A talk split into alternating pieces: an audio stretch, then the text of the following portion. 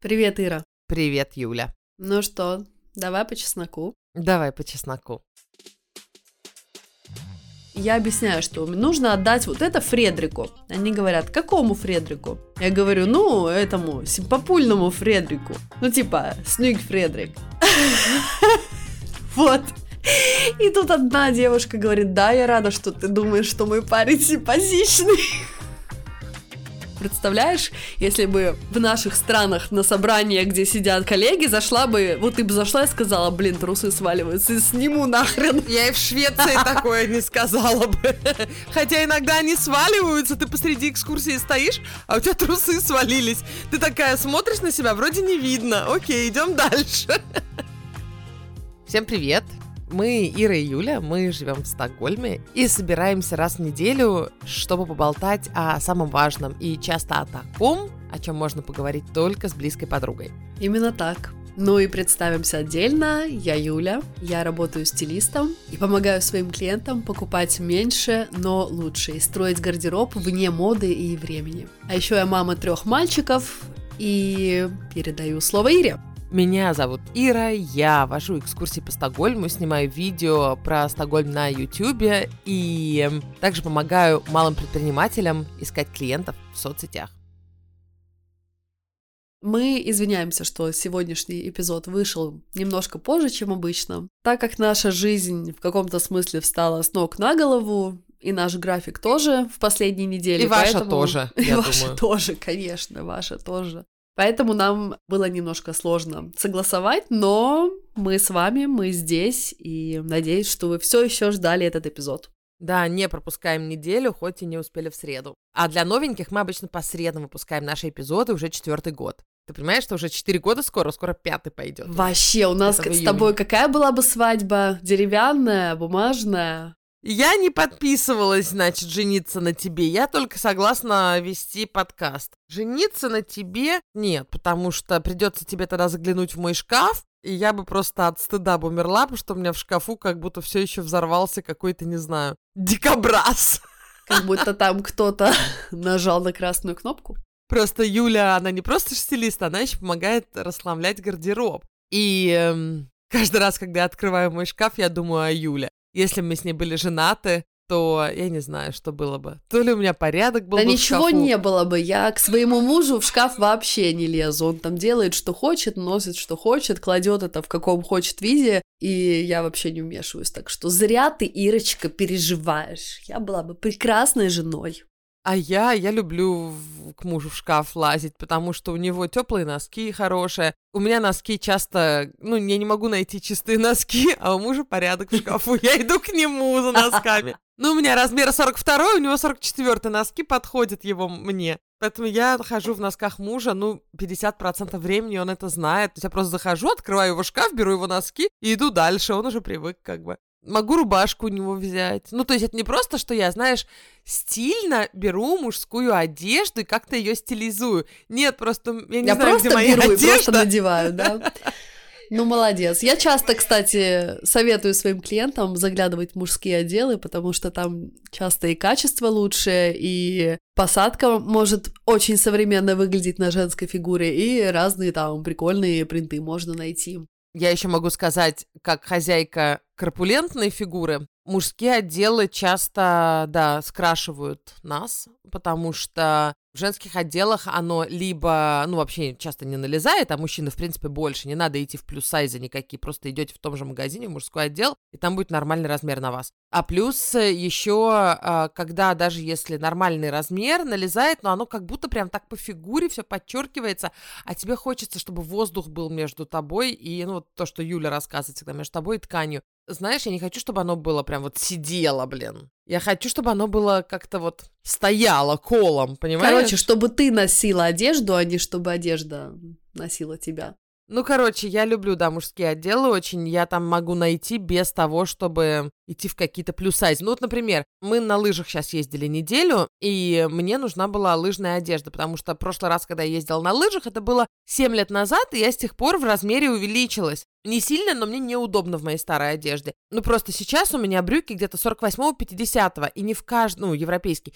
А обычно, в обычных магазинах до 46 все размеры. Ну, по крайней мере, вот в мейнстримах, там, спортивных каких-то. И вместо того, чтобы пойти в какие-то магазины с плюс-сайзами, не знаю, почему-то их боюсь, немножко побаиваюсь, потому что мне кажется, ну знаешь, туда ходят толстые, такой стереотип. Ну, и, конечно же, я не худая женщина, но я почему-то вот боюсь этих отделов, как-то, где все мешковатое такое висит, хотя я знаю, что там есть классные вещи, я знаю, но я боюсь. Это моя проблема, не проблема отделов в отделах, которые производят э, одежду на большие размеры, там часто проблемка именно с фасонами. То есть это не то, что такие же вещи маленьких размеров отшиты просто на большой размер, а там вообще какие-то другие модели с более низким качеством, с плохими лекалами. И в целом, ну, качество намного ниже. То же самое относится к отделам для беременных. Как будто бы бренды экономят на этих двух сегментах, что я считаю очень неправильным. Ну вот, короче, когда я пришла в обычный спортивный магазин, я посмотрела, окинула взглядом женские отделы, поняла, что, наверное, считается, что женщины, у кого попа 50 размера, не ездят на лыжах, наверное. Они либо не умеют, либо как бы им не надо. Но это, конечно, не так. Или пусть они будут искать какие-то супер, знаешь, уникальные какие-то магазины, где лыжная одежда для больших размеров. А можно просто развернуться и пойти в мужской отдел. И в мужском отделе, пожалуйста, Потому что мужчины, они крупнее. Даже, ну, то есть просто крупнее. И ты спокойно нашла себе одежду. А какая разница, женская или мужская, когда ты на лыжах? Это же не юбка, ты же не в платье бегаешь. Так что девушки, у кого вот такого размера, как я, мужские отделы спасают размерами просто супер.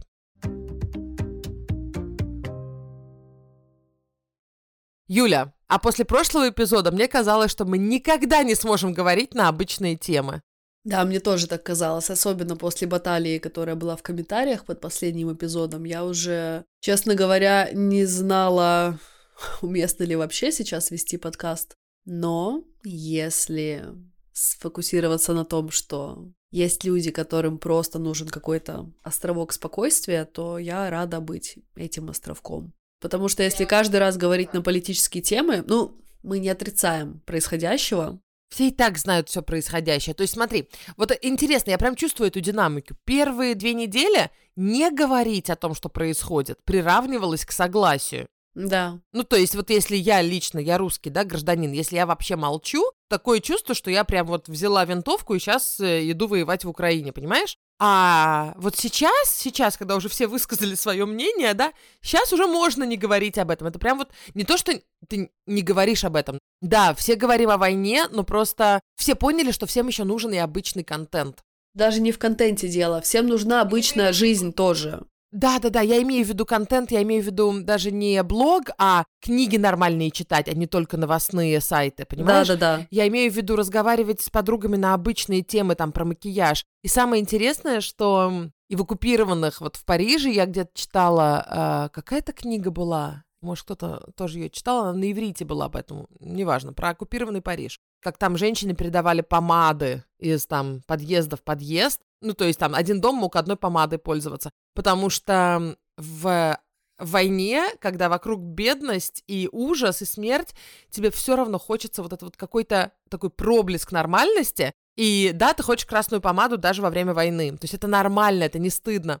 Когда я делилась в своем блоге, что я думаю о своей деятельности сейчас, о деятельности стилиста, мне многие написали, что Вообще-то даже в блокадном Ленинграде женщины старались одеваться, и каждый день голодные артисты выходили на сцену театров. То есть даже в те времена, в той ситуации людям нужен был вот этот вот островок, ниточка красоты, ниточка нормальности, ниточка какая-то, на которой можно балансировать и почти что даже стоять ногами, как на твердой почве. Поэтому, да, мы э, высказали всю свою позицию в прошлый раз, и мне кажется, что сейчас вот этот эпизод лучше мы поговорим про жизнь, про нашу жизнь сейчас и про вашу жизнь, и как она изменилась, что происходит. Ну, вот просто с пылу, с жару, особенно учитывая, что мы записываем это прям вот в среду. Я бы хотела рассказать про офисные будни немножечко. Да, Юля сказала, там какая-то ржака у нее, там ржака. Вот я очень жду, что она про свой офис расскажет, как она туда вернулась и как она встретила подписчицу из Украины прямо перед офисом. Да, это был прикол. Я бегу, просто бегу. У меня в 9 утра утренняя встреча каждый день, ну, как бы утренний митинг, где мы решаем, что мы будем делать. Санкционированный или не санкционированный? Блин, ну, короче, баты, как это по-русски? Собрание, собрание. Собрание, простите, дорогие. Видите, уже жаргон какой. Пятиминутка, летучка, собрание, как еще называется. Я прям бегу, время уже 8.55, я, как всегда, волосы назад, детей отвела, и тут вдруг девушка, и это вы, Юля? Я такая, да, это я. А, и оказывается, она живет совсем недалеко, она приехала к дочке в гости, и началась война, и она, ну, осталась. Женщина из Украины. Вот, передаю вам привет, Наталья, если вы слушаете. Короче, да, это было прям вообще сюрреалистично, учитывая, что мой офис, он вообще не в центре, это как бы такой жилой район на другой стороне города э, от меня, и прям, да, это было прикольно. Вот, но про офис. Короче, Поясняю еще раз для тех, кто не услышал, я временно э, вернулась на старую работу, буквально на месяц-два. Посмотрим, сколько я там останусь, но Короче говоря, сейчас это такой интересный у меня experience. С одной стороны, я поняла, что о боже, работать на себя — это офигенно. Это просто шикарно, когда ты можешь распоряжаться своим временем, своим графиком, сама его выстраивать так, как тебе нравится, и нет никакого должествования, ты немножко больше по отклику все делаешь. То есть я не говорю, что ты такая вся, что хочу, то и врачу целый день, никогда не напрягаюсь, работать на себя — это сплошные танцы на розовых лепестках. Нет, есть куча всего, всякой фигни, типа там налогов, бухгалтерии, администрации, которую кроме тебя никто не сделает. Но в целом мне очень расслабляет чувство то, что я своим днем управляю сама. А тут тебе вот нужно к 9 явиться и вещать там, типа, какие у нас планы на сегодняшний день, какая стратегия. Но я поняла, что мне реально не хватало общения. То есть я, конечно же, общаюсь с клиентами, но это каждый раз новый человек. Мы говорим на узкую тему, где я выступаю экспертом. То есть мы не болтаем, типа, а что там твои-то дети, а что там твой муж, а как там вы тогда съездили, ничего такого. Или там, а вы смотрели тут мелодии фестиваля, за кого болели. Нет.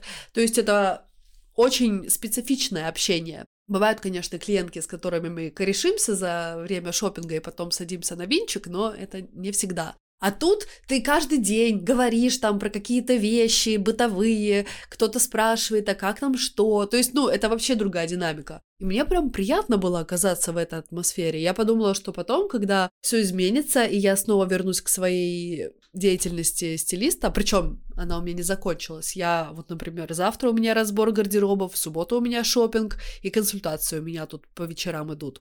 Я потом хотела бы чтобы у меня был какой-то типа офис или коллектив, какая-то, может быть, какой-то проект сторонний, где мне нужно было бы ходить и встречаться с людьми, вот как бы как в коллективе. Понимаешь, о чем я?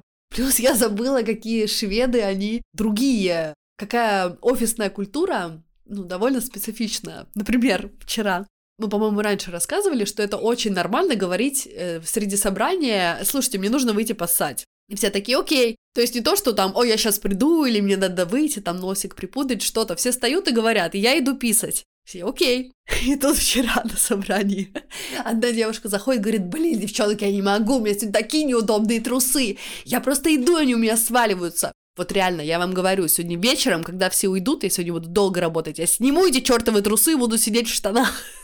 И все сидели, слушали. Да, и все сидели, слушали и говорят, блин, да, ну а вообще самые неудобные трусы это те, которые в задницу зарезают. Вот которые прям стринги такие. Она говорит, ну да, ну те хотя бы остаются у тебя на заднице, а эти постоянно у меня сползают. Я три раза их поправила, как от метро дошла. Все такие, да, я сижу и просто ржу внутри, ржу. Представляешь, если бы в наших странах на собрание, где сидят коллеги, зашла бы, вот ты бы зашла и сказала, блин, трусы сваливаются, сниму нахрен. Я и в Швеции такое не сказала бы. Хотя иногда они сваливаются, ты посреди экскурсии стоишь, а у тебя трусы свалились. Ты такая смотришь на себя, вроде не видно. Окей, идем дальше. У меня лифчик расстегнулся посреди экскурсии как-то. Хорошо, что это было зимой, и это было незаметно. Но я-то это чувствовала, знаешь, такая «Свобода попугаем!» Уть, уть, уть. Ну, короче, у кого большая грудь, те уже поняли, что это за ощущение, когда у тебя лифчик расстегивается. Короче, я понимаю, посреди экскурсии стою перед группой, что хоп, знаешь, так последний замочек расстегнулся. И я понимаю, что они вроде не заметили, конечно же, но надо как-то пальтишко-то застегнуть, застегнуть, чтобы до конца экскурсии было незаметно. Это, конечно, ржака была. А вот э, шведы, видишь, они прям, для них нету too much information вообще. И мы, да, ржали про эти трусы остаток дня, и при том, что у меня команда новая, меня никто не знает, и не так, что мы, знаешь, сто лет вместе работаем, и можно что угодно сказать, ну, мы реально чужие друг другу люди пока что, и никто не фильтрует базар, это было так освежающе, мне это так понравилось, я прям кайфанула от этого. Они молодые? Да, молодые. Ну, как молодые, 28-30. Не, ну в моем тиме да, потому что меня пригласили выстраивать процессы. Я, скажем так, самая опытная. Я не самая старая, я самая опытная.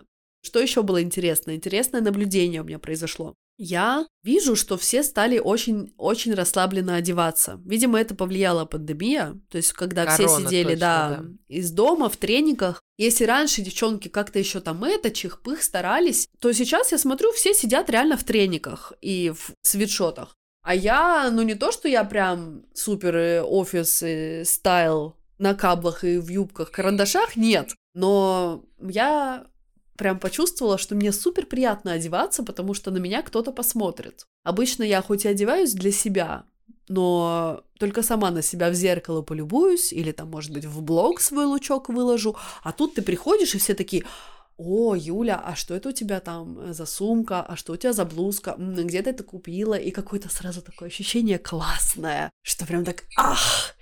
И наблюдение мое состояло в чем? Девчонки в тиме тоже начали лучше одеваться за те две недели, что я там работала. Представляешь? Прикольно. Ты повлияла прям. Сначала сидели в трениках. Вчера, значит, мы как раз вот на этом митинге, где мы про трусы болтали. В трениках? Они... И без трусов? В джогерах, в джогерах. Нет, вот вчера, вот когда мы про это говорили, они уже были, значит, одна там в блузке, в шелковой, другая в пиджаке. И одна даже сказала, М, ну вот теперь, когда пришла Юля, я прям чувствую, мне нужно как-то получше одеваться. И опять же, она это прям вслух сказала. То есть не то, что она подумала, что может как-то, ну, не знаю, странно, что это новая чувиха тут вся из себя разодетая, а я в трениках. Ну-ка я начну одеваться получше. Она прям это сказала. Ну да, Юля, что-то мне прям захотелось рядом с тобой получше выглядеть. Я вот смотри, сегодня прям это, видишь, пиджачок, все дела. Ну вот реально, они очень открытые, говорят, как есть. И мне это нравится, приятно, когда нет каких-то недосказанностей, не знаю, мне, мне прям прикалывают меня эти девчонки, с которыми я сейчас работаю. Вообще люблю, конечно, с женщинами работать, что скрывать. И эти, да, такие оказались классные.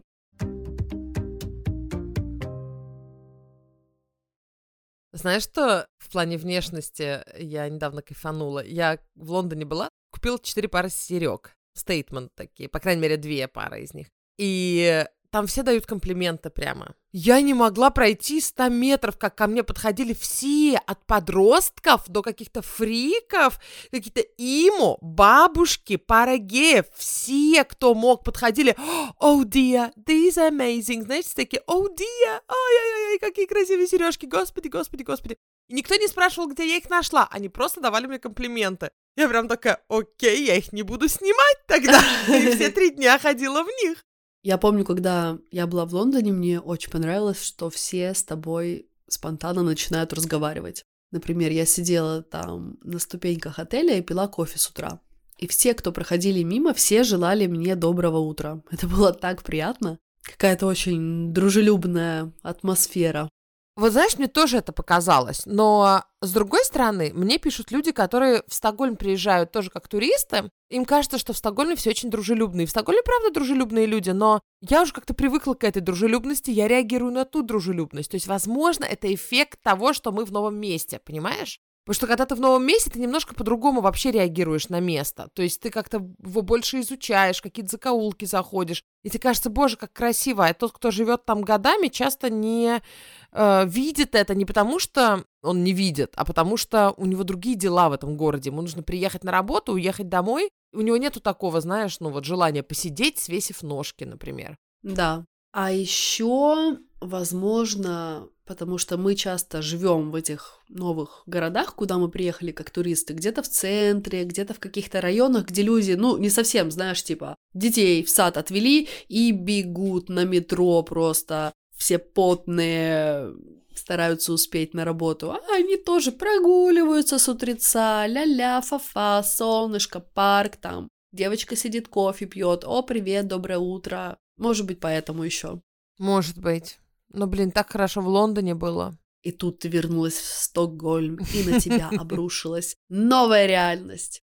Знаешь что, поездка в Лондон это была как побег от реальности на самом деле, потому что со всеми этими новостями первые две недели мы реально все были в шоке. Мы до сих пор в шоке. Ну просто события лучше не стали. Но наш организм начинает искать рутину и позитив в том, что вокруг нас. То есть человек такое существо, что мы пытаемся жить и э, вот когда я поехала в Лондон, у меня не было этой силы вообще, потому что я поездку давно забронировала. Я тебе рассказывала, что я еду на концерт Мумитроля, и Мумитроль отменился, но я поехала все равно. Я, конечно, не пожалела, потому что очень круто было переключиться на все это. И, кстати, интересно, в Лондоне все это чувствуется, вот все, что в мире происходит, чуть меньше.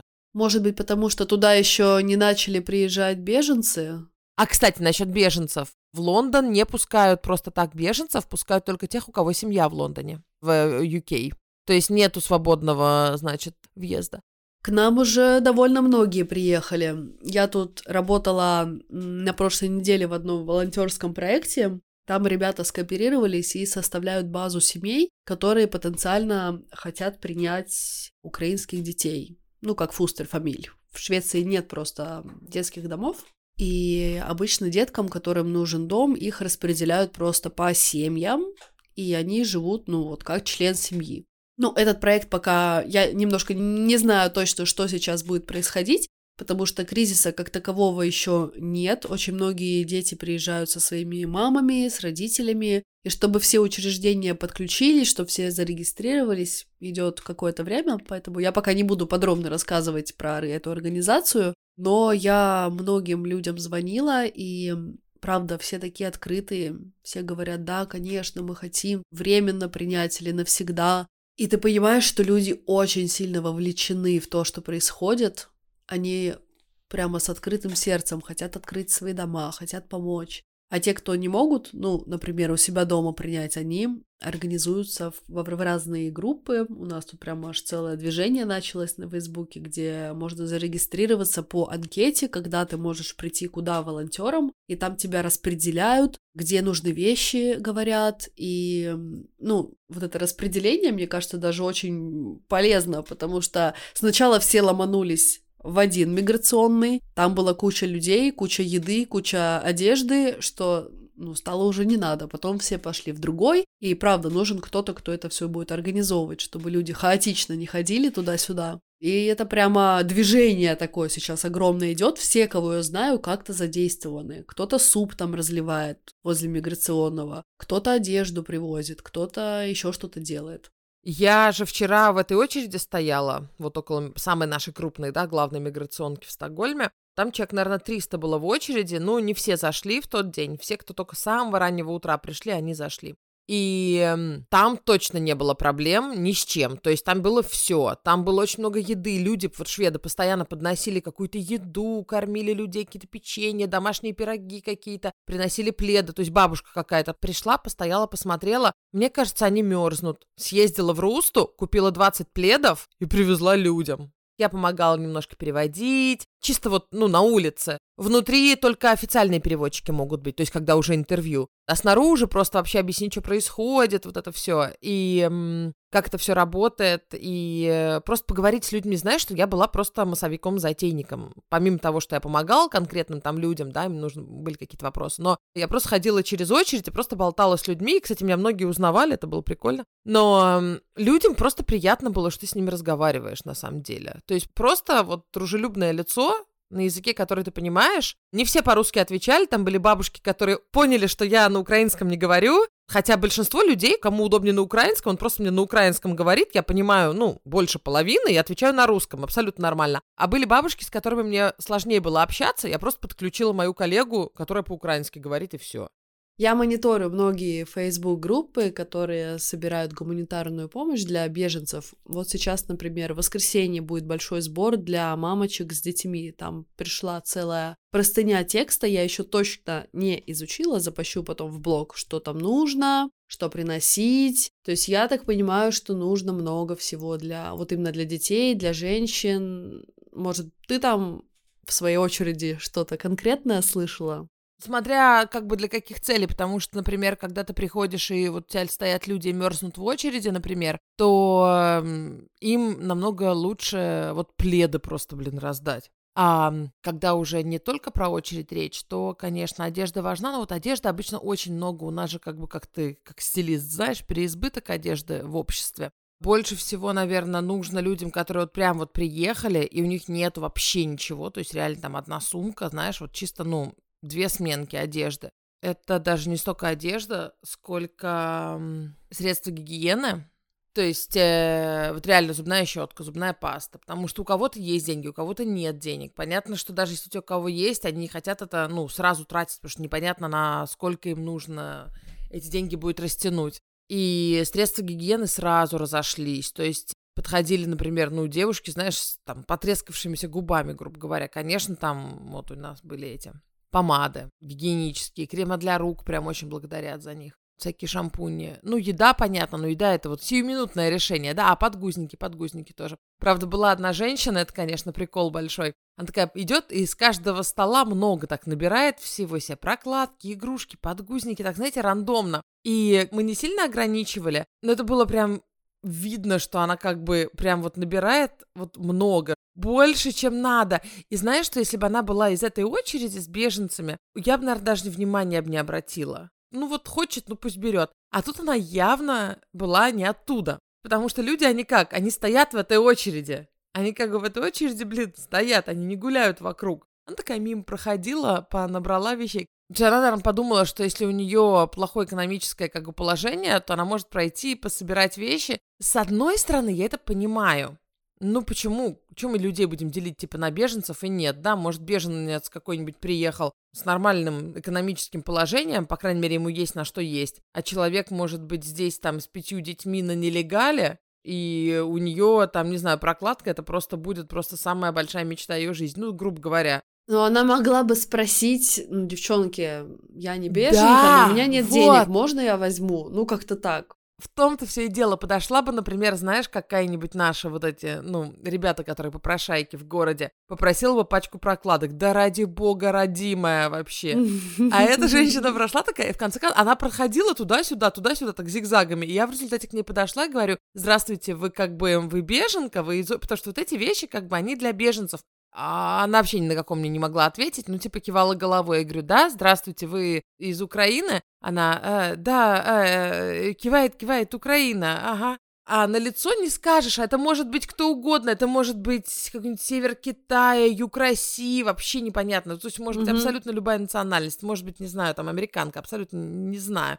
Но вот что-то такое, ну, вроде что-то наше, вроде не наше. И она мне какими-то там жестами показывает, что она, да, из Украины. Я такая зову, значит, подругу, которая по-украински, она и спрашивает, ты по-украински говоришь? Она такая, говорю. Ну, в смысле, кивает головой, а говорить не говорит. Она не немая, она говорила нам на каком-то языке, который не украинский. Я не знаю, какой это мог быть язык. Она вряд ли из Украины. Ну, короче, шустрая девочка, подсуетилась. Она говорила, что она из Украины, меня это вот реально вывело. Когда человек говорит, что из Украины, когда она поняла, что мы поняли, что она не из Украины, она там оставила пару сумок, а остальную пару набранных вещей взяла и ушла с ними так, знаешь, в закат. А еще приходили просто прилично одетые люди, проходили и такие, ой, а можно взять? Я такая, нет. Нельзя. Ну, в смысле, не по-русски, в смысле, из этой очереди. Ну, не знаю, например, иммигрант из Сирии волны 15 -го года проходит такой весь приличный.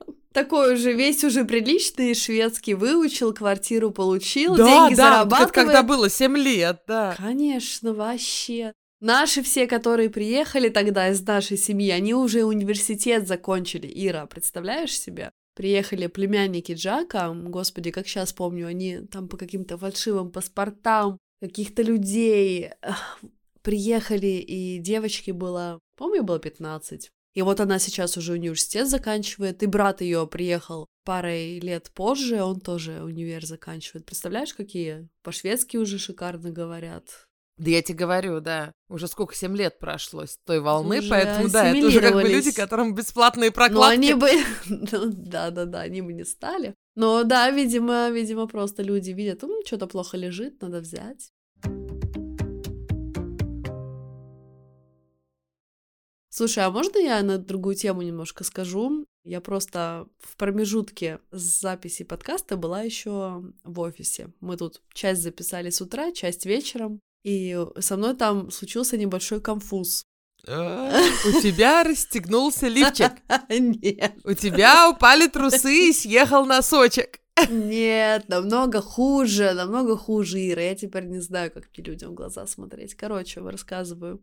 Я же давно там не была. То есть очень сильно сменился персонал, но старенькие еще есть, с которыми мы еще раньше тусовались, мои друганы. И у нас есть два парня, которых зовут Фредрик. Ну, один такой парень в годах, вот прям совсем уже, там, скоро, наверное, он на пенсию, не, не на пенсию, нет. Ну, короче, он такой в годах, ну, такой. А второй молодой и очень симпатичный. Он прям такой, ух, Халк. И мы говорим с девчонками о чем-то, я объясняю, что нужно отдать вот это Фредрику. Они говорят, какому Фредрику? Я говорю, ну, этому симпопульному Фредрику. Ну, типа, Снюг Фредрик. Вот. И тут одна девушка говорит, да, я рада, что ты думаешь, что мой парень симпатичный. То есть за это время, пока меня не было, они начали встречаться и съехались. Я такая, а, ну в смысле, ну короче, этому, ну, темноволосому. Короче, я не знала, как мне с достоинством выйти из этой situation. Я не нашла ничего сказать, кроме как, что «Ой, ой, я не знала, что вы встречаетесь». Ну, я имела в виду тот молодой темноволосый. Ну, короче, не этот, а вон тот. А это было очень стыдно. Причем я уже второй раз такое со мной случается. Я, может быть, это какая-то... Мне нужно, наверное, над этим поработать. Рассказываю другой раз. Я была в поликлинике, и у меня был жесточайший ковид. Я прямо сдавала там анализы, и мне казалось, меня сейчас точно положат в ковидиарий, потому что я себя чувствовала ужасно. И я ушла уже домой, и тут они мне звонят и говорят, вернитесь, пожалуйста, мы у вас взяли анализ, но машинка там сломалась, и, в общем, надо у вас еще крови откачать заново. Я такая, блин, окей. Пришла назад, и они говорят, вы у какого врача были? А я не запомнила, как его зовут, но я очень хорошо запомнила, что он был такой, знаешь, врач, который мог бы пройти кастинг э, в какой-нибудь сериал про врачей, знаешь, там emergency room какой-то такой. Она такое запоминает. Да, ну я просто сидела такая вообще, температура пипец. Но я смотрю на этого врача, думаю, молодец, тренируется чувак. Вот у него работа такая стрессовая, а вот по нему видно, что в спортзал ходит, молодец. И они говорят, у какого ты врача была? Я и говорю, ну, у этого симпатичного врача. Да, опять говорю, ну, этот, короче, короче, снюгля, снюгля, короче, да. Симпатичный врач, потом сама себя слышу, думаю, ужас, что ты говоришь? И у меня еще температура, я такая, ой, ну в смысле, у, мужчин, у мужчины вот у того. Да, вы, вы, вы с жаром и галлюцинациями. Скажите, у какого врача вы были? Ну, у этого, у симпатичного. Ой, ну то есть у этого, у, у, у, у сильного, сильного. У накачанного, у накачанного врача. Ну, вот у этого, у которого мышцы там горцевали под формой. Да, почти форма разошлась, пуговицы разлетелись да, по всему да, кабинету. Да, да, на груди. Да. Она засмеялась, медсестра, и такая, типа, ха-ха, ну да, типа, у этого у Амида или какое-то у него такое имя было. Я говорю, ну вот да, да. И пошла, дала свою кровь и свалила по-быстрому. Они явно потом ржали там всеми медсестрами. Юль, вопрос. Ты когда-нибудь думала о том, что если этот подкаст будет жить долго, по крайней мере, в интернете висеть долго, то наши дети его потом будут слушать? Да, я думала об этом, и я думаю, что нужно удалить некоторые эпизоды. При том, что мужья-то слушать не могут, а дети им потом переведут. Ну смотри, я как бы не смотрю на этого доктора или на этого коллегу и думаю, о, как бы он бы сейчас бы подошел, бы залечил меня. Я не думаю так, я просто как-то визуально отмечаю симпатичный мужчина, хорошо физически развитый. М? Мне нравятся красивые люди, я смотрю на них, отмечаю для себя. Вчера, когда стояла около миграционки, значит, волонтерила в этом, знаешь, в светоотражающем жилете, такая вся на мыле, взмыленная была, лохматая. И тут вдруг такие, знаешь, как будто такой мираж. Идут трое, как на подбор, все выше меня, красавцы, полицейские. Полицейские! вызвали там внутри. Да. Да, ты знаешь, какие все. И они, главное, все вот эти трое такие, опа! И я такая разговариваю, это вообще супер непрофессионально было, но я не профессиональный помощник иммигрантам, что уж поделать тут. Мгм. Я стою, разговариваю с какой-то женщиной, помогаю ей с каким-то вопросом, перевожу что-то. Тут они проходят, и я такая офигеваю. Ого, такая она заржала. Представляешь, я сегодня утром выходила из э, своего подъезда отводить детей, и у меня прям у подъезда стояло трое полицейских. Вот, может, это они и были, может, они там патрулируют. Реально, как на подбор, все сныг, вообще супер сныг, очень симпатичные, и какая-то девушка, которую я раньше не видела, заводила их в наш подъезд и что-то там руками, жестами им показывала. Я не услышала, что она говорила. И думаю, блин, да что такое? Опять что ли бордель? Да что происходит? Зачем они у нас тут с утра пораньше? Мне прям стало интересно. Надо было сказать, мальчики, пойдем, пойдем, покажу, где бордель. Интересно, кстати, да, что они у вас там делали. Да, что они делали, не знаю. Ой, И трое причем, знаешь. Может быть, они, конечно, должны так вместе ходить, но... Кстати, если вы не знали, в Швеции полицейские это очень престижная профессия. И, может быть, туда идут-то самые сливки. Ты не думала об этом? Сливки чего? Сливки армии. Ну, туда отбор, конечно, есть. Я, кстати, не знаю, надо в армии служить, чтобы в полицейскую школу пойти или нет.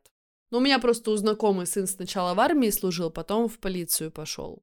Я слушала книгу полицейского шведского, который родом из Ирана, и его оттуда не просто вывезли родители, а его с братом младшим отправили одних в Швецию. Ой. То есть вот когда Талибан пришел в 80-е годы, их посадили, и он говорит, я вот не был уверен, увижу я маму потом или нет, но она мне сказала за братом смотреть. Знаешь, ему там 10 лет было, типа того.